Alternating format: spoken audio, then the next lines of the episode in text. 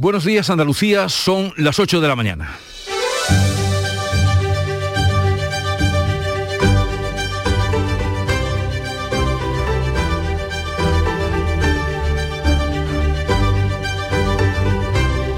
En Canal Sur Radio, La mañana de Andalucía con Jesús Vigorra. Lunes Santo después de un domingo de Ramos cargado de emociones, con máxima afluencia y con ganas después de dos años sin Semana Santa. La preocupación de hoy está en el cielo porque podría llover a media tarde en algunos puntos de Andalucía. Eso sí, los expertos nos siguen advirtiendo del peligro de relajar las medidas anti-COVID y piden prudencia y el uso de las mascarillas. En las ciudades ya se nota el aumento de turistas y las previsiones se van confirmando y se igualan ya en muchos lugares a los niveles de antes de la pandemia. De lo político, se sigue hablando, como no, de las elecciones en Andalucía. El presidente de la Junta dice que reflexionará estos días festivos. Suena con insistencia el mes de junio para la cita electoral en Andalucía. En el exterior siguen los ecos de las elecciones francesas. El liberal Emmanuel Macron y la ultraderechista Marie Le Pen pasan a la segunda vuelta. En dos semanas se disputarán la presidencia. Y también pendientes de Ucrania porque se teme que la guerra se agudice en la zona del Donbass. Las organizaciones humanitarias hablan de violaciones en las zonas invadidas por los rusos. La mañana de Andalucía. Social Energy. La revolución solar ha llegado a Andalucía para ofrecerte la información del tiempo. Hoy esperamos cielos con intervalos nubosos, tendiendo a nubosos o cubiertos, con precipitaciones ocasionales que se van a extender de oeste a este y que serán más probables y frecuentes a partir de la tarde, sin alcanzar el extremo oriental. Se espera además calima en la mitad oriental, el viento del sur o suroeste en la mitad occidental de componente este en el extremo oriental y variable en el resto, con levante en el estrecho, girando ya a poniente por la tarde. Suben las temperaturas mínimas en el litoral atlántico, bajan las máximas en la mitad occidental y suben en el interior oriental con pocos cambios en el resto. 27 grados se espera hoy de máxima en Granada, 26 en Córdoba, 25 en Jaén, 24 en Almería, 23 en Sevilla, 21 en Málaga y 19 de máxima en Cádiz y en Huelva. Las mínimas oscilarán hoy entre los 16 grados de Cádiz y los 11 de Córdoba. En abril, Sol 1000. Con Social Energy, atrapa el sol y di no a la subida de la luz. Ahorra hasta un 70% en tu factura y sé un revolucionario solar aprovechando las subvenciones de Andalucía. Pide cita al 955 44 11 11 o socialenergy.es. Solo primeras marcas y hasta 25 años de garantía. La revolución solar es Social Energy.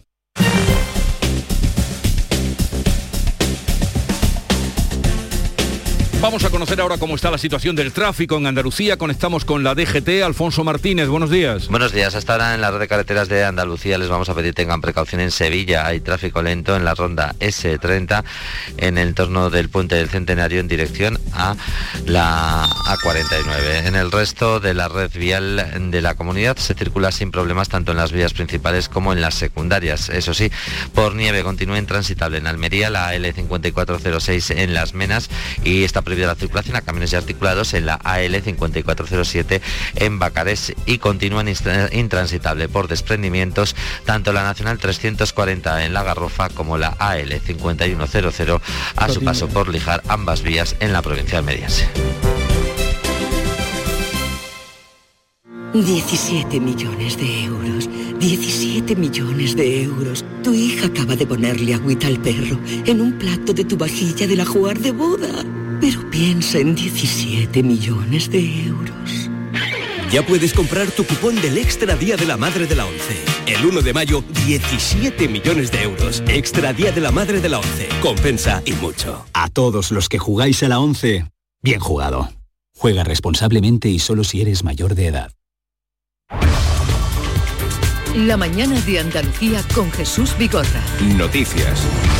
Tras dos años de pandemia, tres de espera, este domingo de Ramos se ha vivido con todo su esplendor en Andalucía. Carmen Rodríguez Garzón. Sí, las calles de nuestra comunidad de ciudades de pueblos andaluces han recuperado los sonidos de la Semana Santa tres años después, sonidos como estos. ¡Dos por igual valiente! Bueno, no, ¿eh? Fuerte aquí, ¿eh? ¡Ahí está!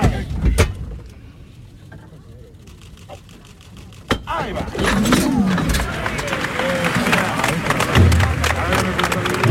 Domingo de Ramos que ha transcurrido sin incidentes, eh, con muchos andaluces, con muchos eh, turistas en las calles siguiendo, siguiendo las procesiones de primera hora de la tarde y también hasta bien entrada la madrugada en algunos eh, casos. se acercaba a la procesión de la estrella, la salida en el barrio sevillano de Triana de esta hermandad, el vicepresidente de la Junta, Juan Marín, y allí pedía prudencia. Bueno, yo creo que es importante, todos sabemos que al aire libre podemos ir sin mascarilla, pero ahora las aglomeraciones de personas que hay en todas las calles de Andalucía, pues tenemos que invitarlas a la prudencia, ¿no?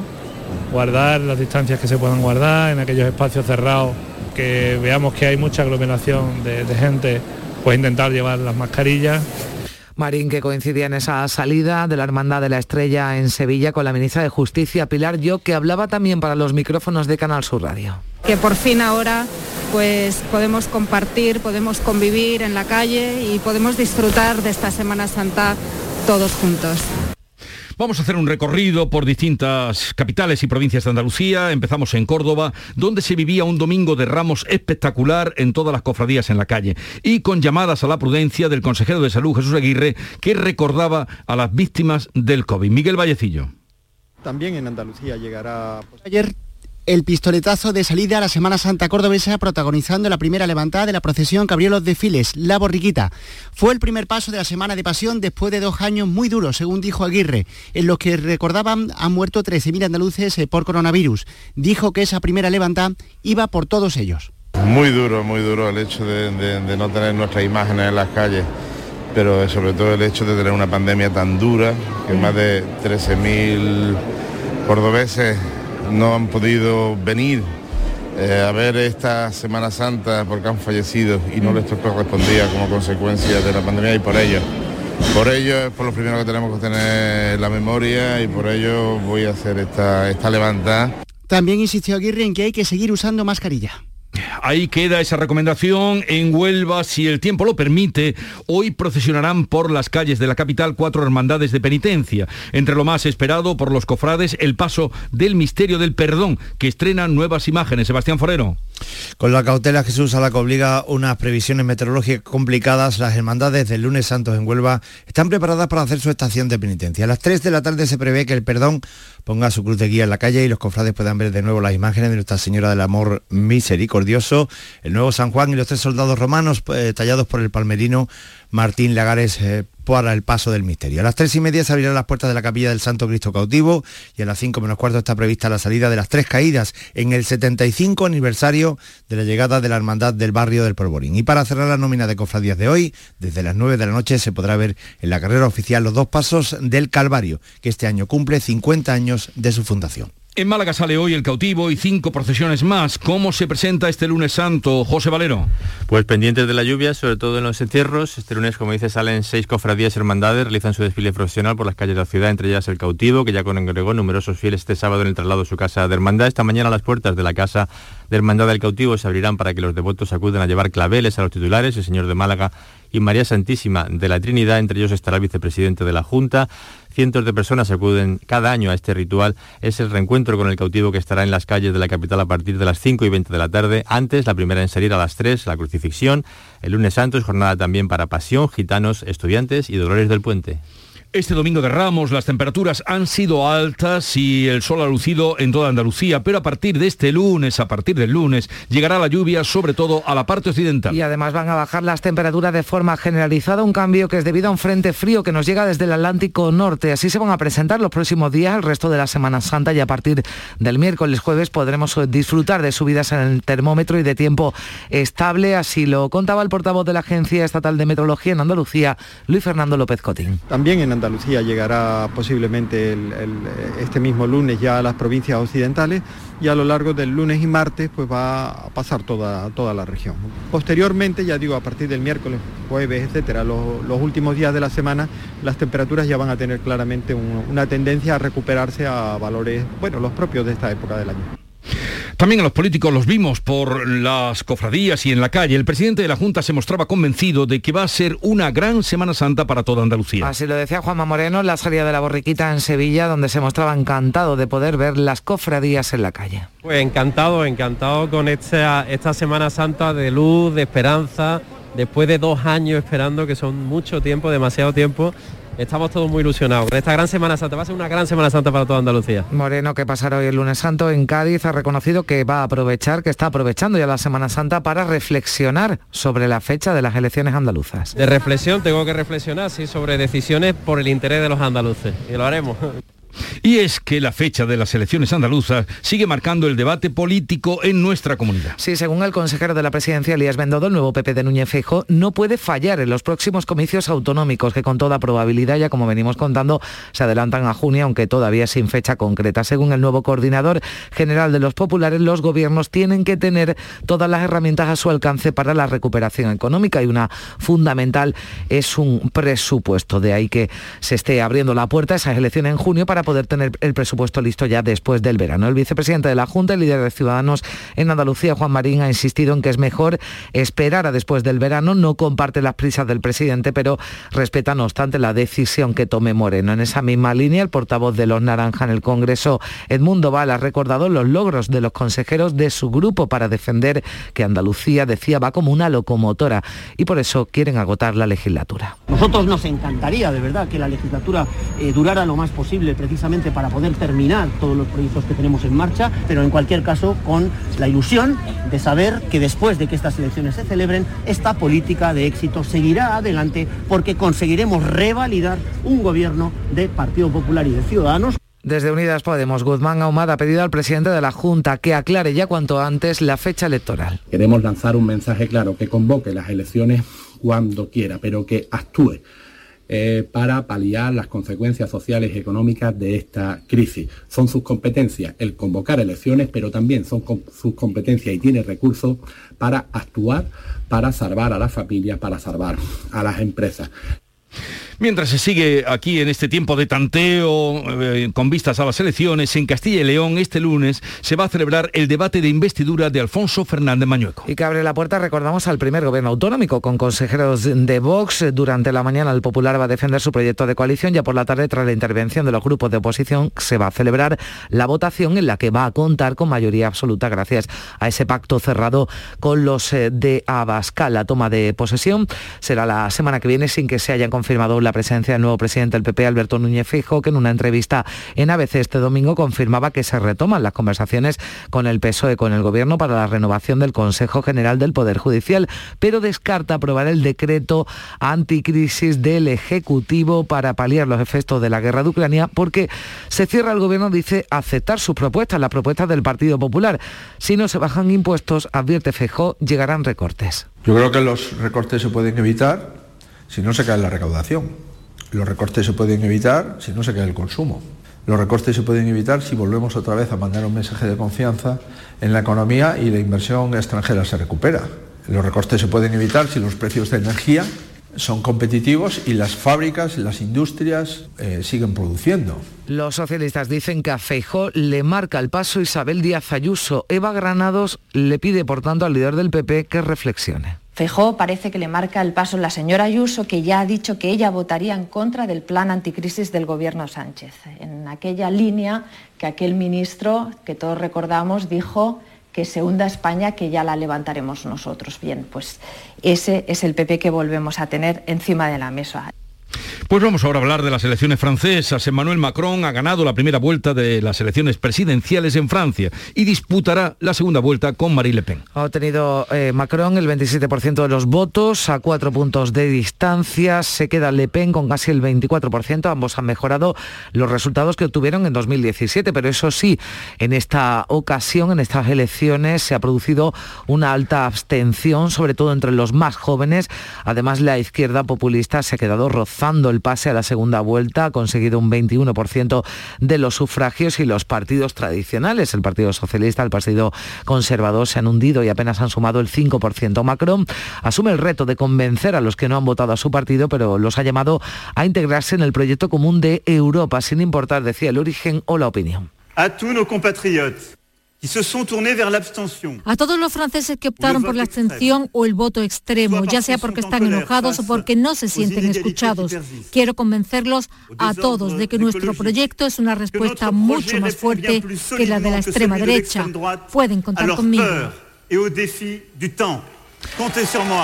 Frente a la unidad que reclama eh, Macron y esa fuerza, ese europeísmo que reclama el presidente francés, eh, Le Pen, que lo que ofrece es eh, seguridad, lucha contra la inmigración, ha pedido el voto a todos los que no han votado al actual presidente.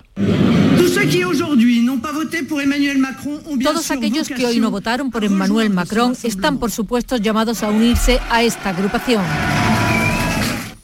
Derechas, socialistas y ecologistas llaman a votar a Macron en la segunda vuelta. En cualquier caso, se dilucidará el próximo 24 de abril, que es domingo, 8-15 minutos de la mañana. La mañana de Andalucía.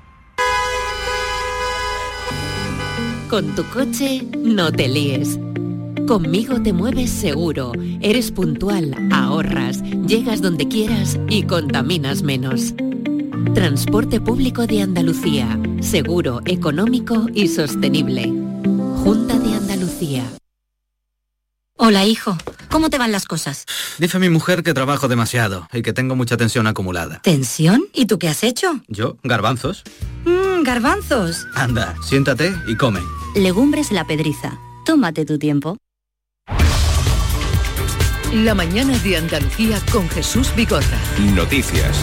Les estamos contando la actualidad de este día, nuevas en torno a la crisis con el Sáhara Occidental. El Ministerio de Exteriores asegura que siempre mantendrá abiertas todas las vías de interlocución con el Frente Polisario. El departamento liderado por José Manuel Álvarez reacciona así al anuncio del Frente Polisario de suspender los contactos con el Gobierno de España tras mostrar su apoyo al plan de autonomía de Marruecos para el Sáhara Occidental. Recuerda el Frente Polisario que el Estado español tiene responsabilidades tanto ante el pueblo saharaui como ante Naciones Unidas como potencia administradora del territorio y esas responsabilidades no prescriben. Entre tanto, Argelia ha denunciado un bombardeo marroquí contra un convoy de camiones que ha dejado varios civiles heridos, segundo ataque de este tipo en cinco meses, dicen las autoridades argelinas que informan de que el ataque se produjo en el extremo norte de Mauritania. Entre los heridos hay argelinos y saharauis. Y hoy lunes se reúnen las navieras y las empresas de servicios con la autoridad portuaria Bahía de Algeciras para ver si se reanudan o no las comunicaciones. Ángeles Carreras organizar el dispositivo para empezar a operar lo antes posible. El problema que tienen muchas de las empresas que trabajan en el puerto de Algeciras es que tienen todavía sus trabajadores en ERTE. El presidente de las agencias de viajes, Juan Parada, espera no obstante que tras la reunión de hoy el inicio de la actividad sea inminente. Habrá una reunión de las navieras con las autoridades, ¿vale? Entiendo que será con policía, Guardia Civil, aduanas ¿eh? y autoridad portuaria para el, inicio de nuevo de, del, tráfico marítimo y ya nos informarán si el día que, eso va a ser inminente, eso en esta semana será. Muchas de estas empresas han tenido en estos dos años pérdidas por más de 100 millones de euros. Será inminente, pero no se sabe la fecha.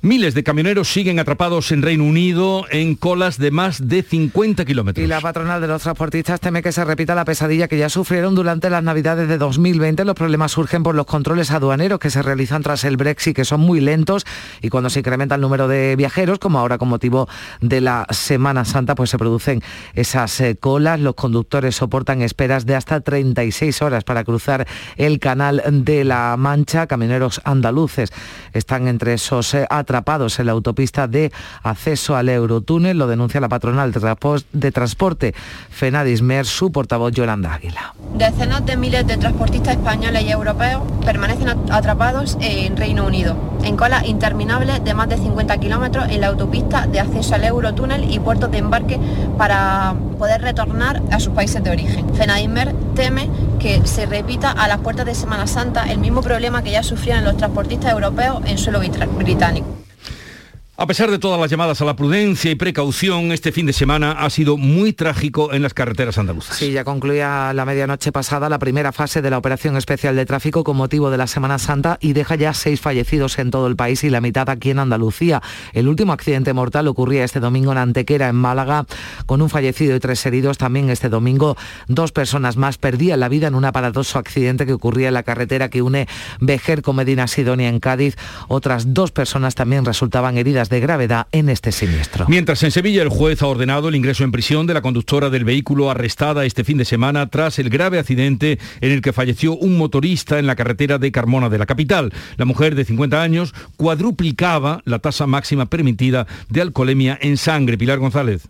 Ha decretado prisión provisional comunicada y sin fianza para esta mujer que el sábado sobre las 10 de la noche causó este accidente mortal y dejó también varios heridos. Está acusada de homicidio imprudente y de un delito contra la seguridad en el tráfico por provocar este siniestro que ha detallado el portavoz de la policía local, Mario Domínguez colisionó en alcance contra una motocicleta que circulaba en su mismo carril y que iba ocupada por dos personas. Tras arrastrar esta motocicleta durante unos 100 metros, acabó colisionando frontalmente contra otra que circulaba en sentido contrario. La primera motocicleta iba ocupada por un matrimonio de 69 y 68 años respectivamente, falleciendo el conductor en el lugar a pesar de los esfuerzos de los sanitarios que realizaron maniobras RCP durante una hora. La mujer del fallecido, herida, vio como su marido durante una hora trataban de reanimarlo. Además, otro motorista de 38 años resultó herido una tragedia y un desastre.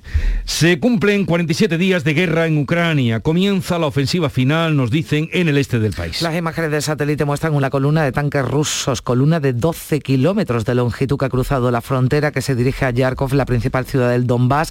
Al mando de la renovada cúpula rusa está ahora el general que cambió el rumbo de la guerra siria. Se conoce como el carnicero de Siria, Alexander Bornikov.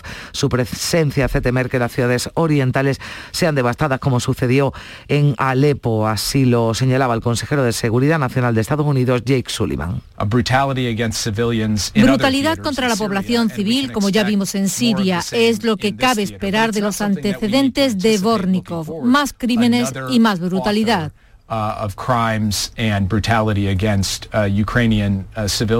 Además, Kiev ha denunciado el hallazgo de una fosa común con decenas de civiles en Buzoa, cerca de la capital. Ha subido a 57 el número de víctimas en el bombardeo de la estación de Kramatorsk. Cerca de 3.000 personas han sido evacuadas el domingo a través de corredores humanitarios. Solo 200 han logrado salir de Mariupol. Hoy el canciller de Austria se va a reunir con Putin, otro intento más de impulsar el diálogo entre Rusia y Ucrania. Y en la misa de Domingo de Ramos en el Vaticano, el, el Papa defendido una tregua pascual no para rearmarse, sino para una negociación real que permita alcanzar la paz. Y esta mañana parte de Sevilla, desde Sevilla, de la Escuela de Asistencia de Médicos de Urgencias, el tercer contingente de voluntarios sanitarios con destino a la frontera de Ucrania para participar en una misión humanitaria. También esta mañana el alcalde de Fuentes de Andalucía en Sevilla, Francisco Martínez, va a presentar la campaña de ayuda al pueblo de Ucrania con la que el municipio adopta el nombre del país, une su callejero, une a su callejero los nombres de ciudades invadidas, así lo contaba en Canal Sur Radio. Que de forma simbólica eh, ha llamado bastante la atención cambiar nuestro nombre y 16 eh, calles y plazas de nuestro pueblo. Hemos conseguido el objetivo de llamar la atención en el buen sentido, de concienciar y sensibilizar, pero también de captar ayuda y canalizarla para el fin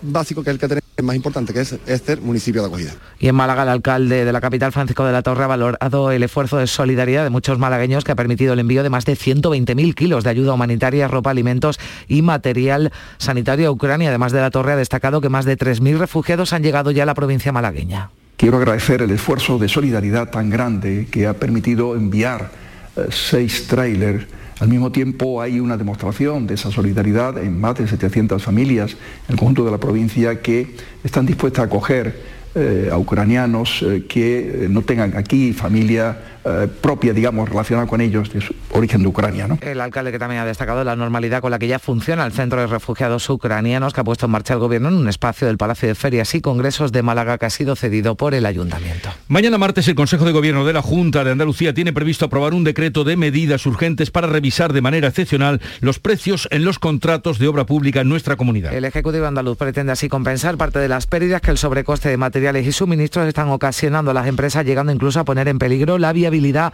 de los proyectos. Lo anunciaba el presidente de la Junta la pasada semana en el Parlamento.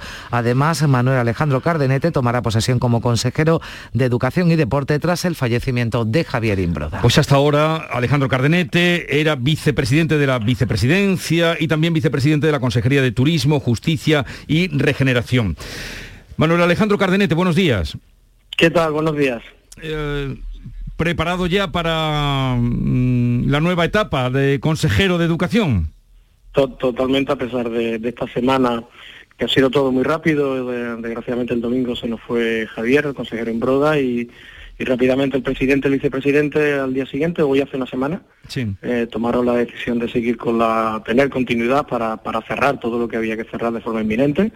Y bueno, pues me avisaron de que tenía que hacerme responsable de la consejería y salir solo de San Telmo, como he dicho yo, y venir solo aquí a, a la Consejería de Educación y Deporte, donde reconozco que se, me ha recibido los brazos abiertos con un equipo magnífico que tenía ya configurado Javier Imbroda. Y bueno, no voy a tener eso de los 100 días, sino voy a tener 10 días y porque pilla la Semana Santa.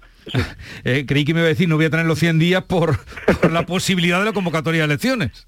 Eh, eh, eso, eso no me, si te parece nos tuteamos porque nos conocemos ya hace años, Jesús, y eso no me lo vayas a preguntar porque ni sé ni estoy en ello en este momento. Bueno, ¿qué aporta un economista eh, con predicamento como, como usted o como tú al frente de la Consejería de Educación? Bueno, en primer lugar, soy economista, pero soy profesor, eso es lo primero. Y pues universitario, es cierto, pero profesor, y yo sé lo que ha sido pasar de la tiza y la pizarra al a las transparencias en un retroproyector, al PowerPoint y en los últimos tiempos al Moodle y a la formación online. Por lo tanto, la sensibilidad como docente que echo de menos, de hecho echo de menos estos más de tres años que llevo en el gobierno, echo mucho de menos volver a, dar clases, por una vez esa la tengo. Y lo segundo, eh, recuerdo la primero, lo primero que me enseñaron en primero de económicas cuando, cuando llegué a la facultad, que era la definición de economía, que es que dice que es la ciencia social que estudia la asignación de recursos escasos susceptibles de uso alternativo. Bueno, pues precisamente es lo que llevo haciendo desde hace muchos años en, todos los puestos de responsabilidad que he tenido, tanto en universidades públicas como privadas, para gestionar recursos humanos, eh, presupuestos y es lo que ahora lo que ahora me toca. En este caso de una dimensión muy importante, mayor de la que incluso tenía en la consejería anterior, porque estamos hablando de ciento, casi 130.000 profesores y un presupuesto de casi 7.400 millones de euros. Pero como te decía, con un equipo engranado, que controla y que, sabe lo que quiere y que la hoja de ruta la tenía marcada Javier. hoy lo que queríamos era desearle suerte, felicitarle por el nuevo nombramiento como consejero de Educación y Deporte y ya cuando tome posesión y pase la Semana Santa podremos hablar eh, con más eh, tiempo y extensión para que nos diga pues qué planes, cómo va a afrontar este último trimestre desde su consejería. ¿De acuerdo? Pues perfecto, a, tu servicio Jesús y, nos vemos y ya os vamos explicando y os contamos lo, importante que es el cierre ya del curso 21-22 y la preparación del 22-23 y otras cuestiones que también de deporte incluso comentaremos. Muy bien, que sea para bien y suerte en, en, esta, nueva empresa. Adiós.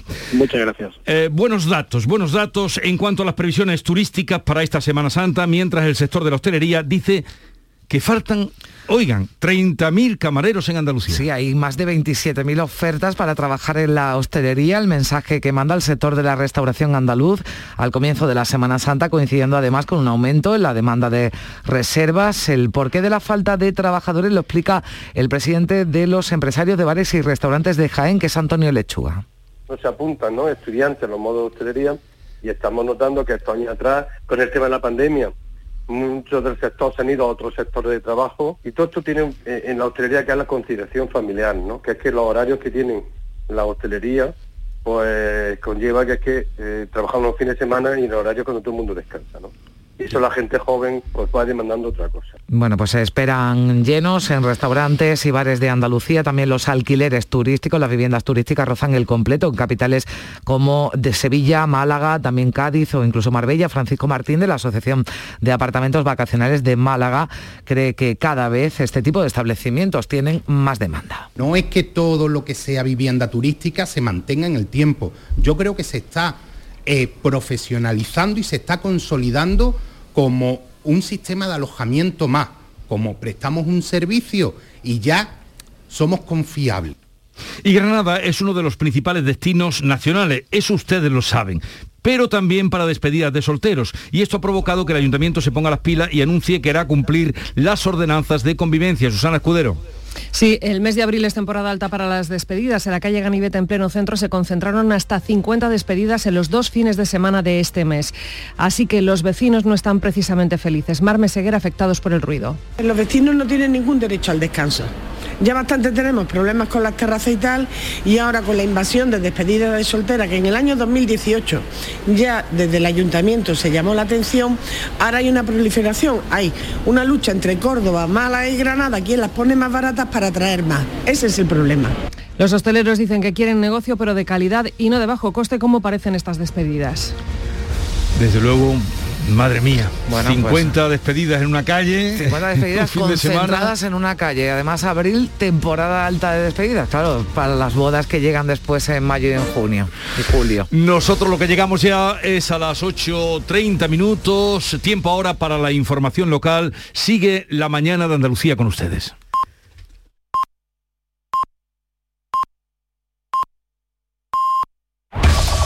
En la mañana de Andalucía de Canal Sur Radio, las noticias de Sevilla. Con Pilar González.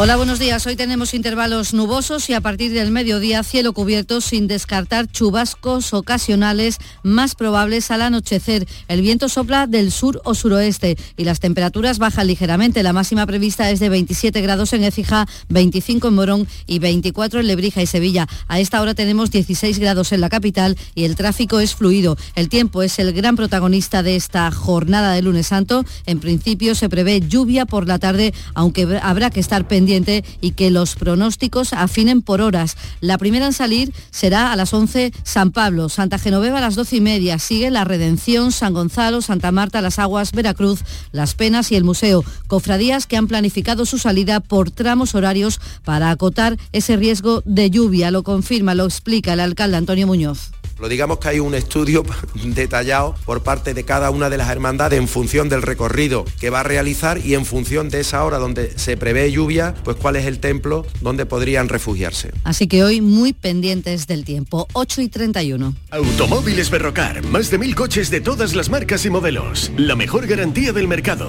inmejorable financiación, sin sorpresas de última hora y con total transparencia para que la compra de tu nuevo coche sea una decisión inteligente. 50 concesionarios Berrocar y más de 700 talleres concertados en territorio nacional. Entrega domicilio totalmente gratis. GrupoBerrocar.com Ha sido un domingo de Ramos espléndido, con calor en la calle, con las nueve hermandades, con la vuelta a la normalidad tras dos años de pandemia. Pasada la una de la tarde salía el Señor de la Victoria de la Hermandad de la Paz, la primera del domingo de Ramos, un momento que recogían los compañeros de El Llamador.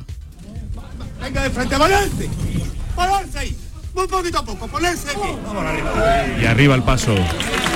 Medio paso dentro, medio paso fuera. Pero el señor de la victoria ya ha salido.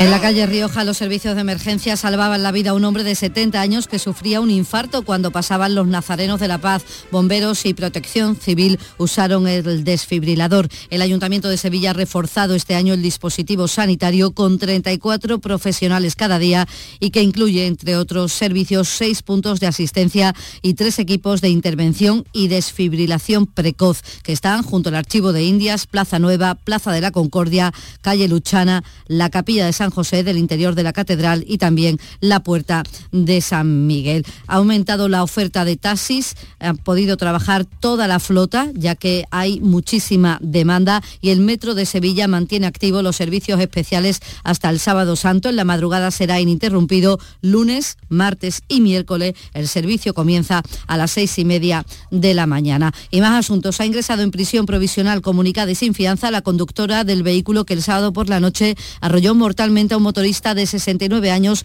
en la carretera Carmona. Cuadruplicaba la tasa de alcohol. Está acusada de homicidio imprudente por este accidente que ha detallado el portavoz de la policía local, Mario Domínguez colisionó en alcance contra una motocicleta que circulaba en su mismo carril y que iba ocupada por dos personas. Tras arrastrar esta motocicleta durante unos 100 metros, acabó colisionando frontalmente contra otra que circulaba en sentido contrario. La primera motocicleta iba ocupada por un matrimonio de 69 y 68 años respectivamente, falleciendo el conductor en el lugar a pesar de los esfuerzos de los sanitarios que realizaron maniobras RCP durante una hora. Iberfurgo. El alquiler de furgonetas con una nueva y variada flota de vehículos industriales en Sevilla les ofrece la información deportiva. Carlos Gonzalo, adelante.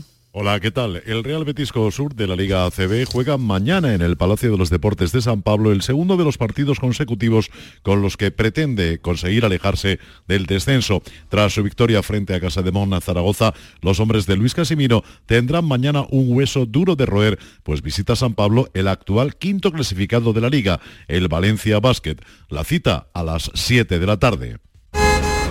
¡Guau! ¡Vaya furgoneta! La he alquilado en Iberfurgo. Está súper nueva. No parece de alquiler. Ya, en Iberfurgo disponen de una flota en perfecto estado y te ofrecen presupuestos a medida. En Iberfurgo somos expertos en alquiler de furgonetas de carga, pasajeros y carrozados. Visítanos en iberfurgo.com o en Sevilla en el Polígono Industrial Parsi. Les contamos que esta mañana parte de Helves, de la escuela SAMU, el tercer contingente de voluntarios sanitarios con destino a Ucrania. A esta hora tenemos 13 grados en Lora del Río, 16 en Coria, 11 en Cazalla, 16 en Sevilla.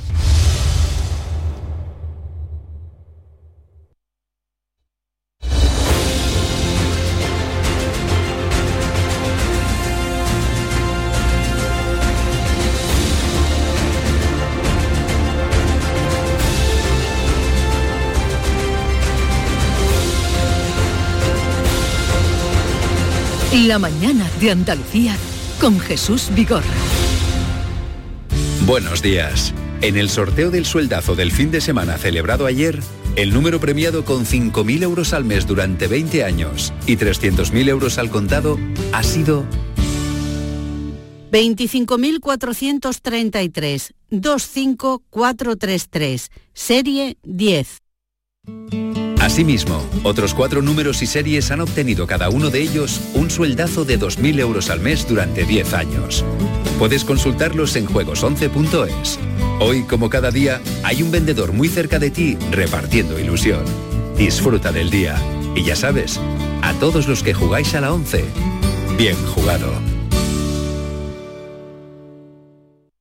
Desde Frutos Secos Reyes tenemos algo que contarte y te va a encantar. ¿Eres de pipas con sal? Estás de suerte. Lanzamos las nuevas pipas con sal del tostadero de Reyes. Más grandes, más ricas y con un sabor mmm, que no querrás otras pipas con sal. Pipas con sal del tostadero de Reyes. Las del paquete negro. Tus pipas de siempre.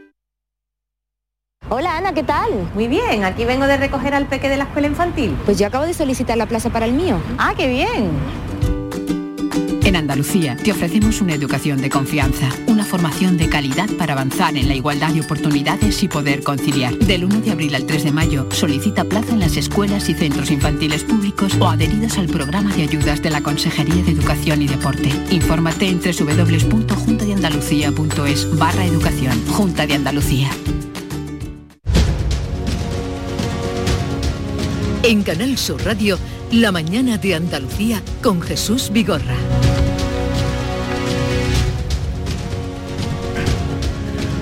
Y vamos a dar paso a la tertulia, conversación con los compañeros que hoy se acercan a Canal Sur Radio y a la mañana Andalucía. África Mateo, delegada de Ideal en el Ejido. Buenos días, África. Buenos días, ¿qué tal todo? Todo bien. ¿Por ahí qué tal?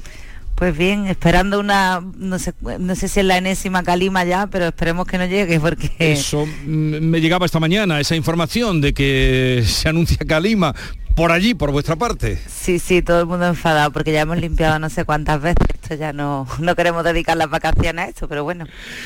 Vamos a la otra punta, desde Almería nos vamos a Cádiz porque hoy nos acompaña desde allí Pepe Landi, redactor jefe de La Voz de Cádiz. Buenos días, Pepe. Hola, muy buenos días, ¿qué tal? ¿Has venido andando?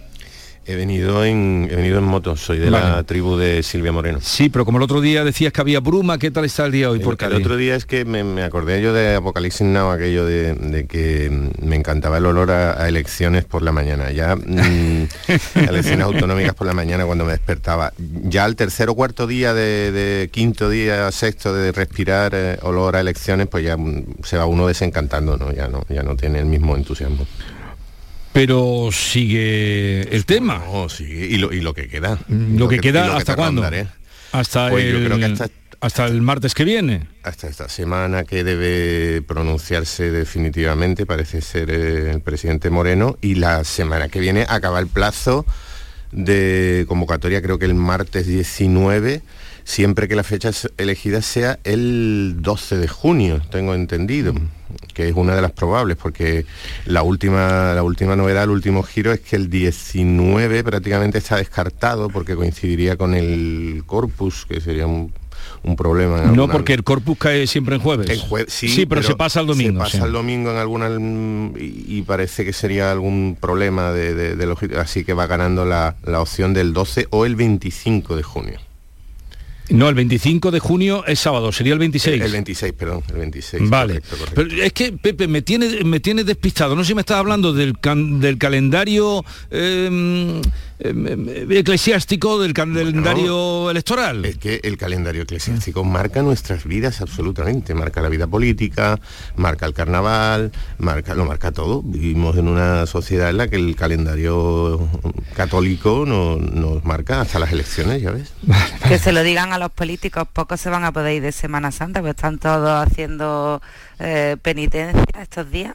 No, ayer vimos a muchos en, en, salida de templos, dentro de templos, incluido algún ministro, ministra. Sí, hay muchos que se les conoce que son devotos, pero hay otros que no sé qué hacen por las profesiones. Hoy está el Juan, hoy está el presidente Moreno en San Fernando, visitando sí. con cofradías, la salida de varias cofradías. Bueno, permitirme que dé entrada a Kiko Chirino, eh, su director del Ideal de Granada. Buenos días, Kiko. ¿Qué tal? Buenos días. Que estaban aquí tus compañeros diciendo que han visto políticos en las cofradías, viendo cofradías o, o, o, dando llamadas eh, levantadas. Por ahí por Granada también se han visto. Sí, bueno, lo, lo, raro es ver algún penitente, ¿no? Ver los políticos estos días lo, es lo normal y lo habitual. Eh, algunos, verdad, que tiene alguna, alguna fe sobre, sobrevenida, pero a mí no me molesta en exceso. Es más, creo necesario que, que, los políticos no solo estén en la Semana Santa, sino que estén en todo aquello que representa a, una mayoría o a una parte representativa de la sociedad. Creo que, que en este caso tiene que estar eh, obligado. Otra cosa es la sobreactuación. Uh -huh. Al, ¿Algo que apuntar a, a, ese calendario que estaba ahí manejando Pepe Landi? Kiko. Si, el calendario va en función de la conveniencia o no por las fiestas que, que, vienen próximamente, probablemente no haya más remedio que alargar las elecciones y, y, no celebrarlas lo que queda de año, porque ya hemos cogido la carrera de fiestas que, que ahora llaman de primavera y estas nos llevan entre una cosa y otra, nos lleva ya hasta el otoño o el invierno. ¿no? Eh, yo el es verdad que el presidente Juanma Moreno mmm, ha dicho que tiene esta semana y la próxima para consultar y pensárselo. No sé, porque las consultas se han hecho ya públicamente y todo el mundo que, de los que tienen que opinar han dicho, han dicho lo que piensan. ¿no?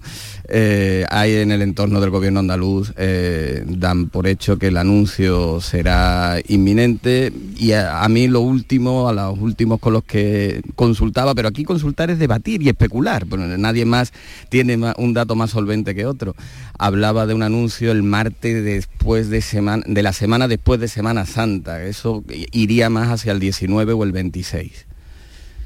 Bueno, eso nos da yo, yo estoy con Kiko. Yo si hubiese que hacer una quiniela diría que el 12 de junio no va a haber elecciones, según la información que me llega a mí. ¿Por qué? Bueno, pues no sé. Bien, Yo me he puesto a que el 12 de junio no hay elecciones. Está, siempre se ha hablado del 19 o 26. Eh, Landy viene ahora con el 12. Eh, pero Kiko, tú el, hace poco hablabas, te leí esta semana, que mm. el PSOE estaba ya formando las listas por sí. Granada. Bueno, no, en Andalucía. El PSOE mm. creo que fue la ejecutiva regional del miércoles, creo recordar que fue, eh, aprobó y activó el proceso, el proceso electoral y está configurando las listas eh, en, toda, en toda Andalucía. Está preparado para elecciones en junio. El PP lo está, obviamente, y, Vox, eh, aunque ahora mismo se está también especulando, cuestionando incluso la, la conveniencia o la idoneidad de Macarena Olona, es que Vox ese proceso lo va a activar y lo va a resolver en 24 horas de las listas. Entonces, ahí no, yo creo que en este caso, en este caso es únicamente la izquierda, la izquierda la que tiene que entenderse en, en una velocidad de vértigo, ¿no? La que tiene que entenderse y resolverse. Los demás partidos están obviamente todos todos preparados y en prevenga, ¿no? Para, mí, para las elecciones. A mí me parece fenomenal que el PS active la maquinaria, pero la primera que tendría que activar es la de dar a conocer a su candidato, porque es que eh, conforme más te alejas de Sevilla, menos se conoce a Juan Espada, no por nada, porque ha sido alcalde allí unos cuantos años y, al final eso te da un conocimiento. Es que aquí en Almería, si sales a la calle y preguntas quién conoce a Juan Espada, yo creo que nadie te sabe decir si es un, el último que ha ganado Operación Triunfo o el que se presenta a la Junta. Es que mm, una de las motivaciones estratégicas, digamos, que podrían tener, que podría tener el, Partido Popular para um, llevar las elecciones a junio es no eh, dar ni el más mínimo margen al PSOE para que se recomponga. El sondeo de la, de la pasada semana lo que mostraba era un índice de, de conocimiento del candidato bastante bajo y una pérdida de, creo recordar que eran dos, tres diputados respecto a la anterior cita electoral, a la de, encabezaba Susana Díaz.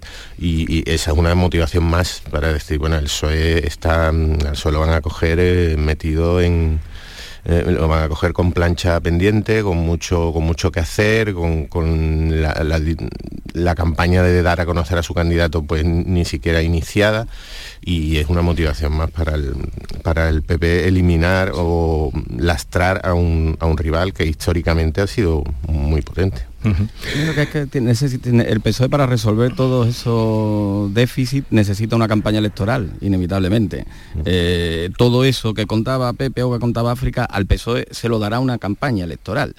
Eh, sobre, sobre el papel y sobre las encuestas y sin subestimar al PSOE que no olvidemos tiene una implantación territorial muy potente, tanto en diputaciones como en ayuntamientos, el rival del PP parece que es más mm, Vox que, el PSOE, que la incógnita del Partido Popular en estos momentos es hasta dónde va a tener que entenderse con, con Vox, ¿no? Y esa es la incertidumbre que yo creo que Juanma Moreno la tiene, sabe que la va a tener en el otoño y, como va a tener que lidiar con ella, em, la conveniencia quizás sea adelantarla para evitar que Vox, como están apuntando también las últimas encuestas, vaya, vaya repuntando. ¿no?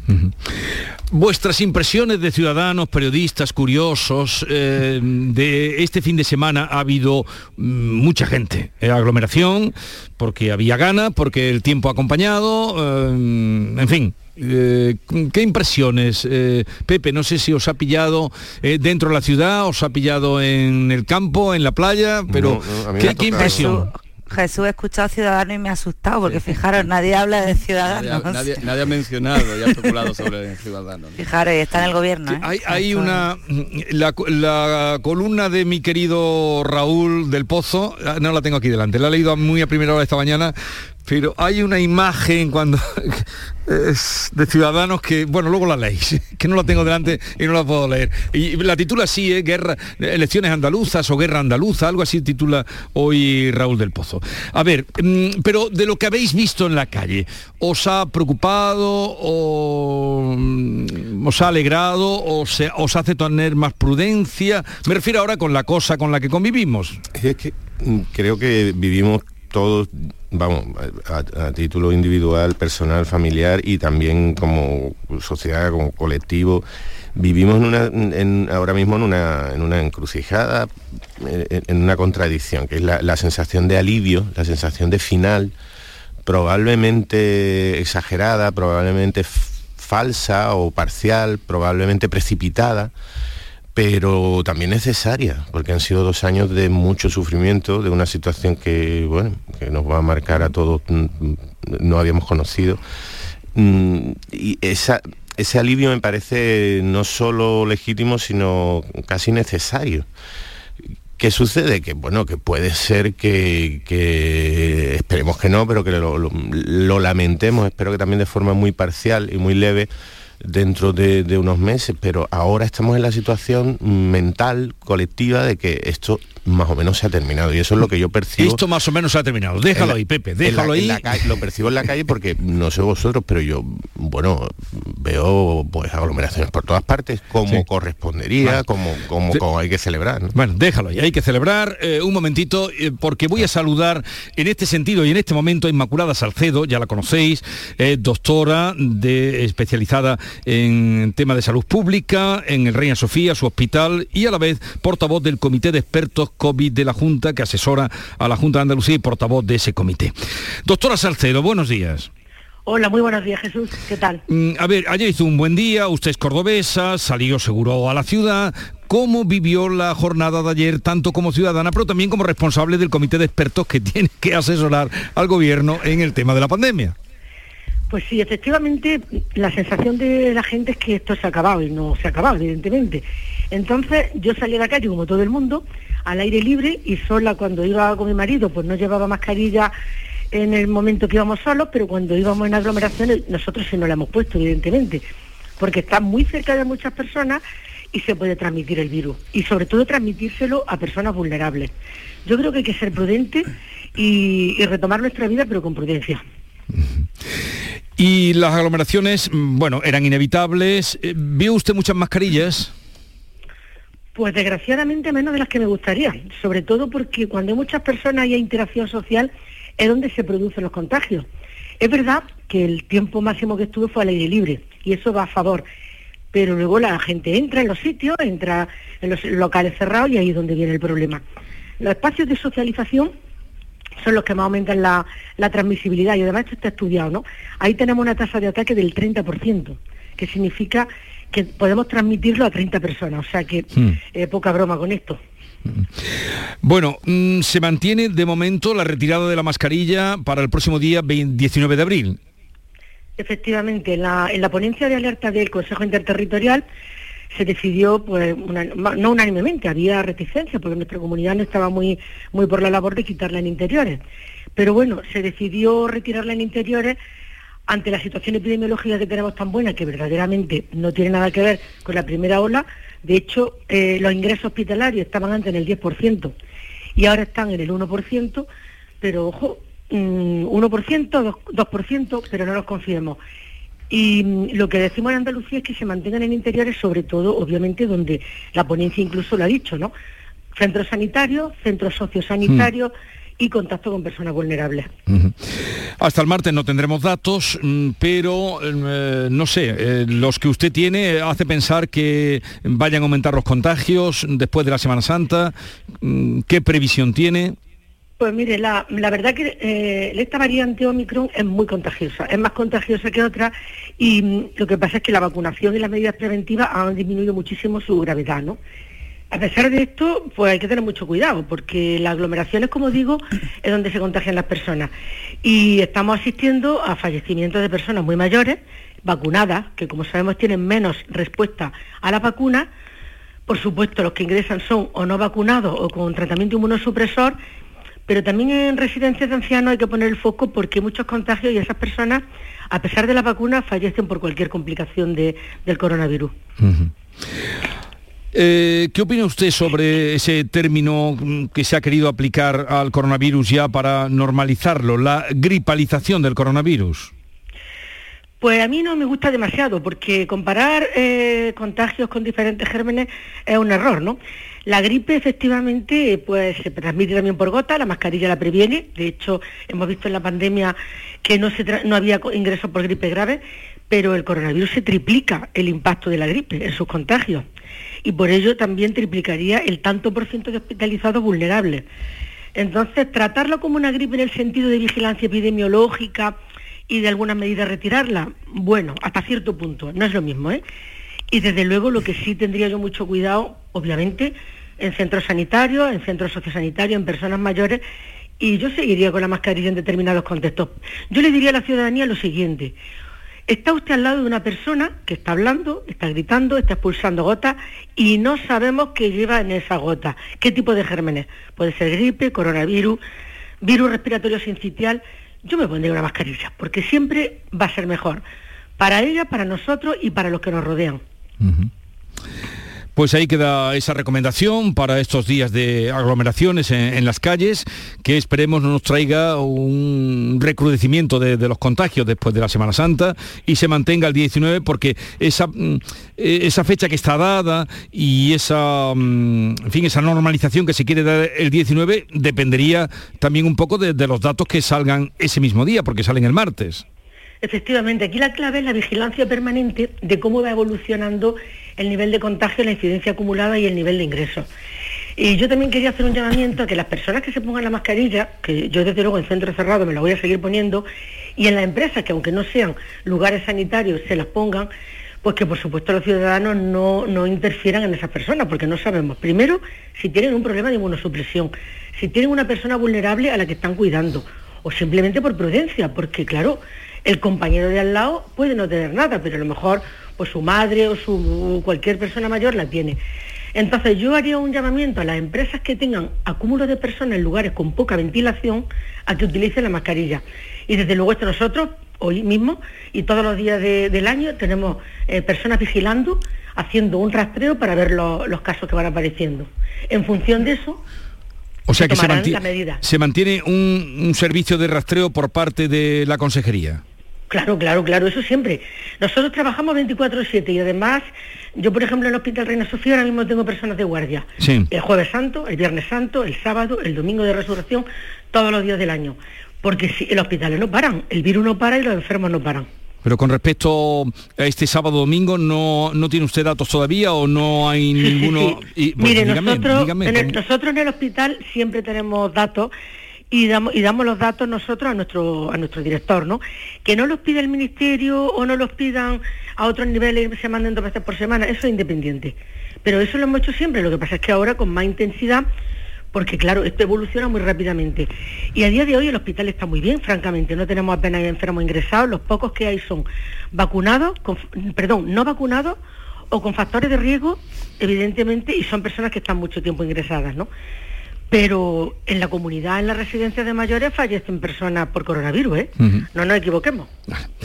Pues eh, muchas gracias, Inmaculada Salcedo, portavoz del Comité de Expertos COVID de la Junta de Andalucía, a ver qué nos depara eh, esta semana y lo que venga después. Un saludo y buenos días. Pues buenos días, un saludo, muchas gracias. Mucha prudencia, mucha prudencia. insistimos en ello, insistimos. Sí, muchas gracias Jesús. Adiós, adiós. Hasta luego, adiós. Eh, no sé si queréis comentar algo, mm, como personas responsables, periodistas y ciudadanos responsables, Kiko. como personas responsables y periodistas, eso es un oxímoron eh, eh, que llaman. ¿El qué? Personas responsables y Uy, hay periodistas que no son nada responsables, querido. por eso digo, por eso digo. No, yo creo que ha apuntado, Inmaculada, ha apuntado varias cosas eh, a tener en cuenta. La primera que obviamente ya lo sabíamos, el fin de la pandemia, que se va a escenificar dentro de ocho días, es un fin político, no es eh, de expertos, no es sanitarios. Lo que pasa es que se ha percibido como una, un final sanitario y pensamos, quizás por el hartazgo, el cansancio, eh, que el martes que viene acaba la pandemia, ¿no? Y eso puede llevar a una relajación eh, que lo que no se pueden ocultar son las personas que ingresan y que mueren en los hospitales, pero también ha apuntado una cosa que a mí sí me parece preocupante, que es que esa relajación lleve a que la campaña de vacunación, que está en unas eh, cifras muy elevadas, pero se frene. Y ya lo ha dicho, todavía ingresan personas en los hospitales y en su mayoría personas no vacunadas. ¿no? Ahí habría que sensibilizar algo más, creo. Creo que, la, que habría que hacer un esfuerzo de las administraciones y una campaña para que no haya una relajación en la vacunación. a mí me, quedó antes, antes de escuchar a Inmaculada la, la, mitad de, un poco de, tu la discurso? reflexión, de la reflexión que quería poner, que es que, claro, la, la sensación mm, creo que mm, imparable de que la pandemia ha terminado, que puede ser insistimos, lo decía ahora aquí con un error y, puede tener eh, consecuencias, esa sensación es, imparable. Nos han llegado mm. además mensajes mm, que lo, que lo sustentan. Por ejemplo, hace un par de semanas se eliminó eh, la, prohibición de ir a, a, trabajar una vez que, uno, que una persona ha dado positivo. O sea, me parece uno de los de los grados mayores de, relajación que se, puedan, que se puedan contener. Pero en esta situación de, relajación y de sensación falsa de final, de, pandemia, lo que yo echo de menos me gustaría, como, como, ignorante absoluto, pedirle a los expertos, a las autoridades, a los científicos,